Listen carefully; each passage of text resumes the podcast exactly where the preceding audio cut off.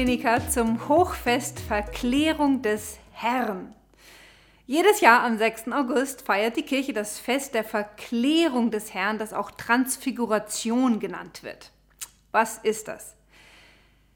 Die Transfiguration oder Verklärung ist der Augenblick im Leben Jesu, da zum einzigen Mal mit voller Wucht offenbar wird, wer er wirklich dem Wesen nach ist. Es ist der Augenblick, da er mit seinen Jüngern, Petrus, Jakobus und Johannes, auf den Berg Tabor hinaufgeht und sich sein Gesicht, seine ganze Gestalt plötzlich verwandelt. Da heißt es bei Markus, den wir an diesem Sonntag, an diesem Hochfest im Evangelium hören, Markus Kapitel 9, und während er betete, veränderte sich das Aussehen seines Gesichtes und sein Gewand wurde leuchtend weiß. Markus 9, Verse 2 und 3. Hier bricht die Sichtbarkeit der Gottheit Jesu durch. Wir dürfen nie vergessen, von außen betrachtet schaut Jesus für die Menschen, die umgeben, aus wie jeder andere Mensch im ersten Jahrhundert. Ja? Das eigentliche Wunder im Leben Jesu ist also nicht so sehr, dass seine Gottheit fast, äh, nicht so sehr, äh, dass seine Gottheit sichtbar war, sondern dass seine Gottheit eigentlich immer unsichtbar war. Ja? Stellt euch vor, Gott wird Mensch wie unfassbar ist es, dass er seine Gottheit derart demütig unter dem Gewand seiner Menschheit versteckt. In der Verklärung aber, ja, diesem Ereignis auf dem Berg Tabor, nimmt der himmlische Vater für einen kurzen Augenblick den Schleier weg, damit die drei Jünger, Johannes, Petrus und Jakobus, sehen können, wer ihr Meister wirklich ist, nämlich der menschgewordene, leibhaftige Sohn Gottes. Dieses Geheimnis kann keiner von uns von einem Tag auf den anderen begreifen und ich glaube, wir werden es in alle Ewigkeit nicht aufhören zu betrachten und zu staunen und tiefer zu verstehen. Ja? Es übersteigt unser Denken zu verstehen, was es bedeutet, wenn Gott Mensch wird. Und deswegen ist es auch nicht erstaunlich, dass Gott die Menschheit beziehungsweise zunächst einmal das Volk Israel mehr als tausend Jahre lang auf diese Menschwerdung vorbereitet hat.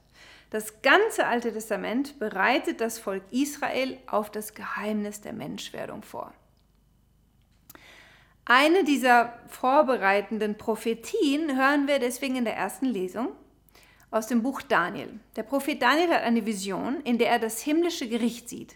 Gott, Vater, sitzt in der Figur eines alten weißen Mannes auf einem Stuhl und ist umgeben von apokalyptischen Bildern, die seine Gottheit unterstreichen. Ja, das, das Ganze ist genommen aus Daniel Kapitel 7, Verse 1 bis 14.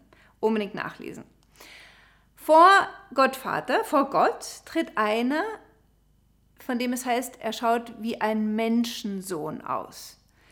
Ihm wird die Herrschaft über die ganze Welt, ja über das ganze Universum gegeben. Da heißt es, ihm wurden Herrschaft, Würde und Königtum gegeben.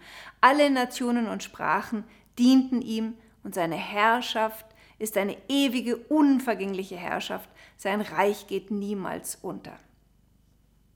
Aus christlicher Sicht ist das natürlich eine Prophetie von Jesus Christus. Interessant aber ist, dass es einen heute lebenden jüdischen Exegeten und Rabbi namens Daniel Boyarin gibt, der uns aus jüdischer Perspektive sagt, dass diese Stelle darauf hinweist, dass es in Gott mehr als nur eine Person geben muss. Ja? Ich hoffe, ihr seid euch bewusst, wie revolutionär das ist für einen Juden, denn die, das, was wir bekennen, dass es nur einen Gott, aber drei Personen gibt, das ist eigentlich etwas, was wir erst aus der christlichen Offenbarung wissen. Aber dieser Daniel Boyerin sagt, dass dieser Menschensohn, von dem da im Buch Daniel die Rede ist und der hier vor Gott geführt wird, mehr ist als ein Mensch, mehr als die Engel. Ja, er ist wie eine zweite Person in der Gottheit. Und hier wird also deswegen bereits schon offenbar, dass es ein Geheimnis in Gott gibt, das für die Menschen letztlich nicht ergründbar ist und erst durch die Fülle der Offenbarung in Jesus Christus für uns zugänglich wird.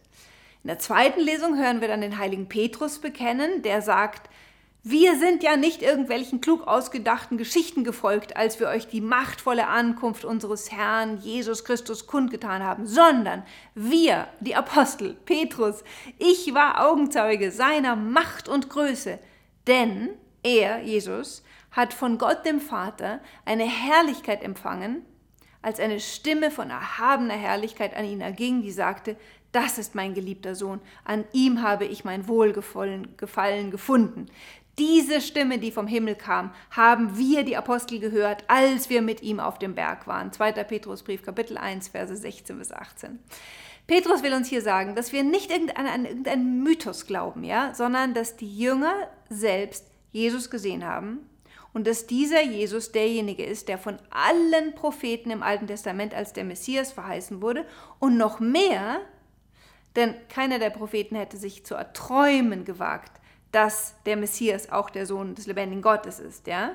Petrus folgt also nicht irgendwelchen klug ausgedachten Geschichten, sondern Petrus hat Gottes Herrlichkeit gesehen, wie wir dann auch im Evangelium hören, als es heißt, Jesus nahm Petrus, Jakobus und Johannes beiseite, führte sie auf einen hohen Berg, aber nur sie allein und er wurde vor ihren Augen verwandelt. Seine Kleider wurden strahlend weiß, so weiß, wie sie auf Erden kein Bleicher machen kann. Markus 9, 1 bis 3.